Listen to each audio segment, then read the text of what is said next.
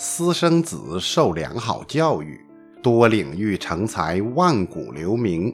一代奇才达芬奇。剑气寒高以目空，男儿日月锁心胸。莫藏牙爪同吃虎，同招风雷起卧龙。就说王侯无世种，古尝富贵即耕庸。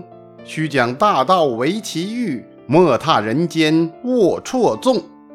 开讲。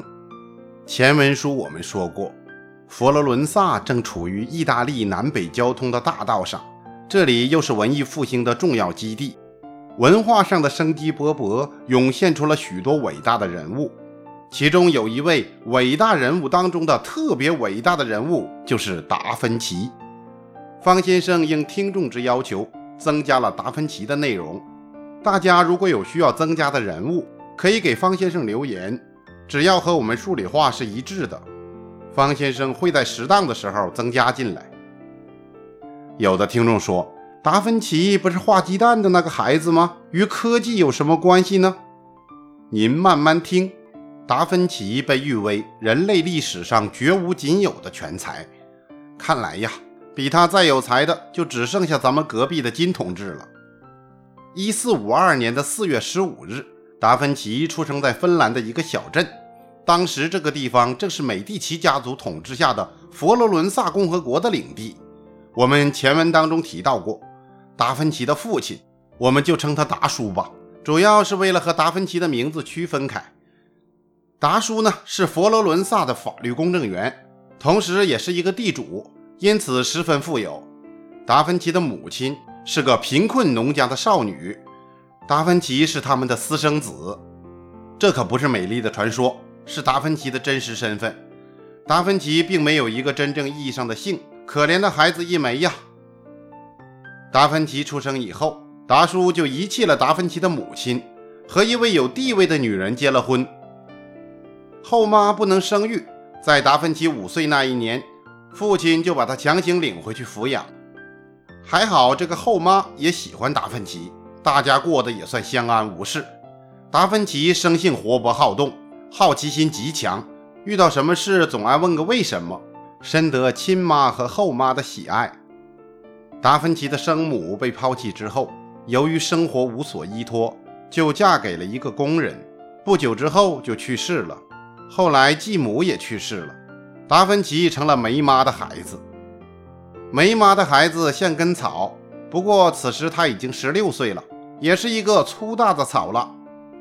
再说这达叔，他一看呢，赶紧就进行了第二次婚姻。后妈二登场了，这后妈二只比达芬奇大四岁。日子又过了很多年，这后妈二还是不能生育呀。达叔接下来就第三次结婚和第四次结婚，后妈三和后妈四一个一个闪亮登场了，在达芬奇心中留下了难以忘怀的记忆。这些记忆是否美好呢？我们从达芬奇长大之后的画当中就可以知道，不是所有的美好都发生在达芬奇身上。一号、二号的妈妈还行，三号、四号啊，估计没给他留下什么美好的印象。达芬奇的老爹达叔。家庭非常富有。达芬奇年幼的时候是在良好的知识环境当中成长起来的。到了该入学的年龄，父亲就把他送到学校进行系统的教育。达芬奇聪明好学，对任何事物都感兴趣，尤其是对数学有着浓厚的兴趣，经常给老师提出一些疑难问题。老师，为什么两点之间线段最短呢？啊，这个。这个让我想想，搞得老师很难堪。另外，达芬奇是个左撇子，一辈子啊都用镜像写字。听众朋友，镜像字啊，就是一个人在纸上写的字，你是看不懂的。但是把纸的正反面颠倒，对着阳光，看到他所书写的背面，你就知道他写的是个什么字。方先生举个例子，比如打扮的扮，那镜像之后呢，就变成花草的花了。写拼音文字，对左手的写作者来说呀，那就是把笔从右边向左边拉过来写。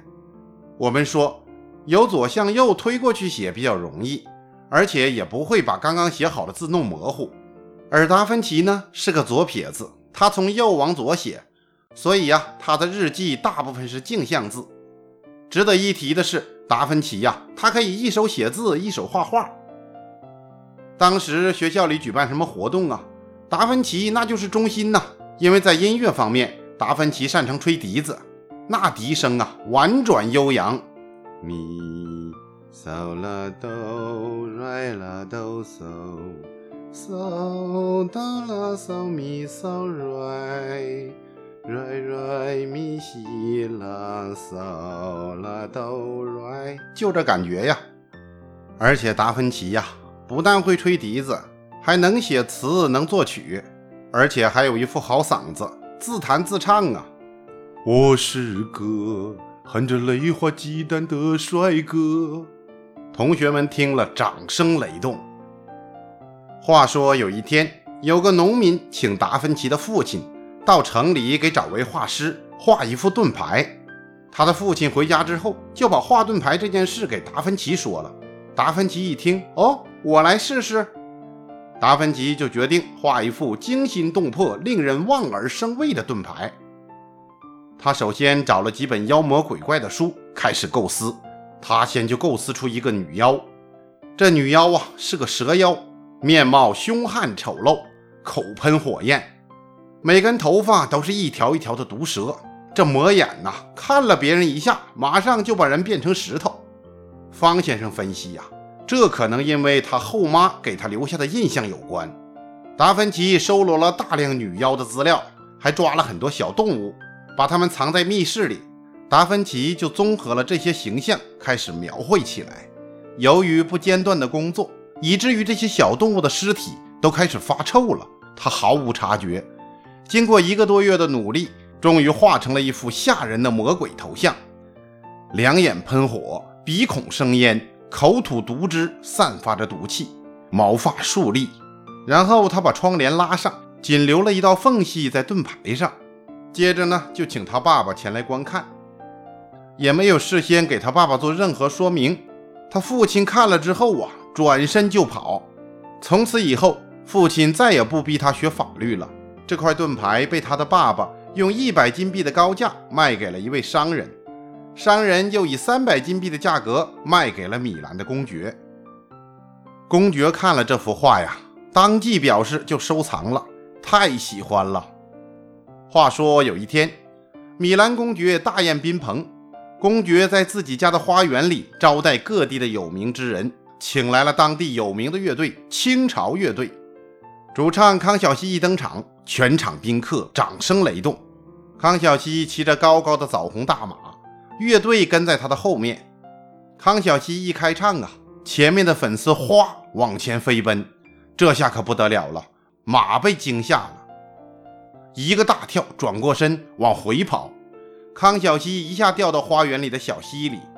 后面的乐队成员四散奔逃，乐器丢得满地都是，枣红马飞驰而去，踩在乐器上咔咔作响。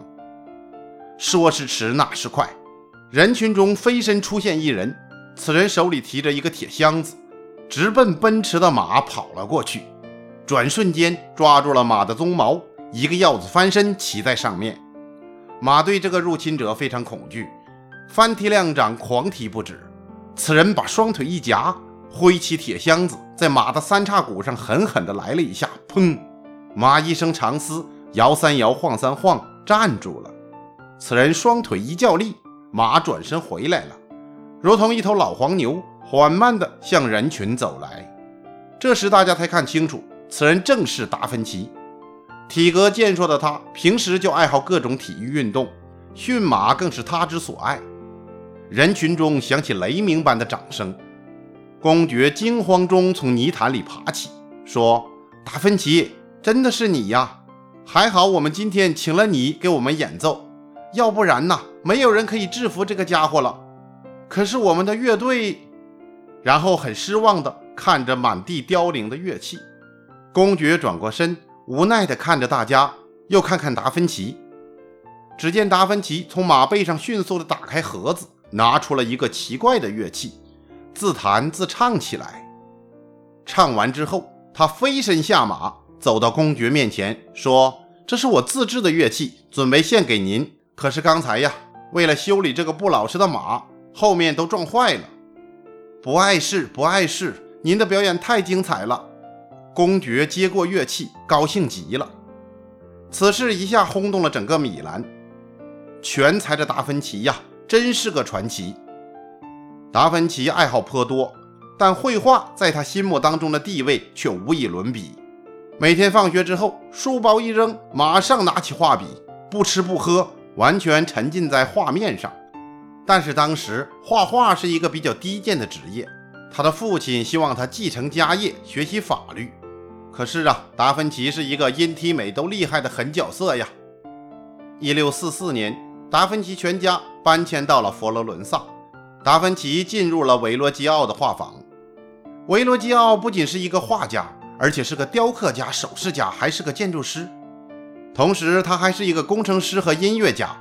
是一个学识渊博的、有经验的老师，在那里呀，达芬奇不仅接受了艺术的教育，还学习了其他的科学。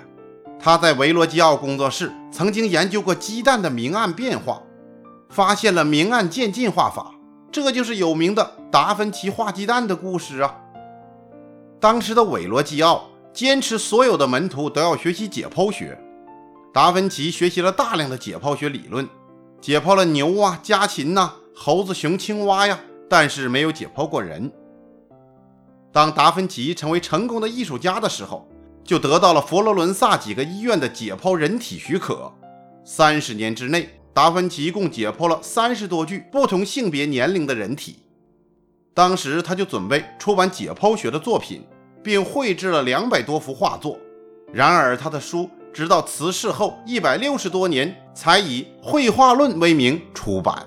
达芬奇画了许多人体骨骼的图形，同时他也是第一个具体描述脊骨双 S 形态的人。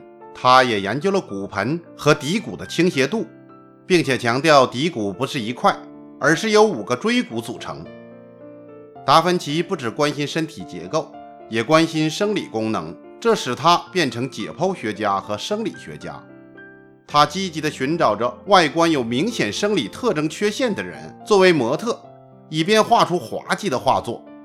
基于人体解剖的研究，也使达芬奇设计出史上第一个机器人，被称为达芬奇机器人。在韦罗基奥工作室的六年里呀，达芬奇表现出了非凡的绘画天才。在他协助韦罗基奥绘制基督受洗时，虽然只画了一个站在基督身旁的天使。但是啊，那神态表情啊，以及他的色调运用，完全超过了韦罗基奥。同时啊，现存最早的作品《受胎告知》，构图虽然没有什么创新，但是背景山水的描绘却已注入了空气氛围的表现。在一四八一年创作的《博士来拜》中，此时他的水平已经超过了他的老师和同辈。第二年，他又完成了作品《岩间圣母》。在一四八三年，达芬奇写信给米兰大公，在信中他列举了自己的各种才能。最后，他表示可以为大公的父亲塑造一个骑马像，成为世界上前所未有的巨型雕像。在达芬奇四十一岁的时候，完成了这幅巨作的土制部分。后来因为没有足够的铜，导致这幅巨作终未完成。在一四九九年法军入侵的时候被毁掉了，否则将是世界的一大奇迹。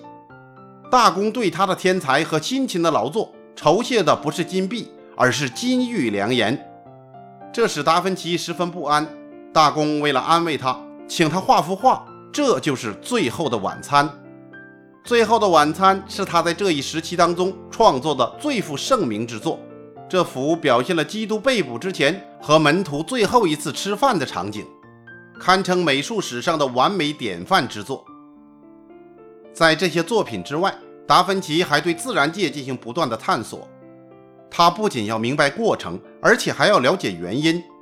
而同时代的人都从书的图片当中临摹花草树木，而他却直接到大自然当中去写生作画。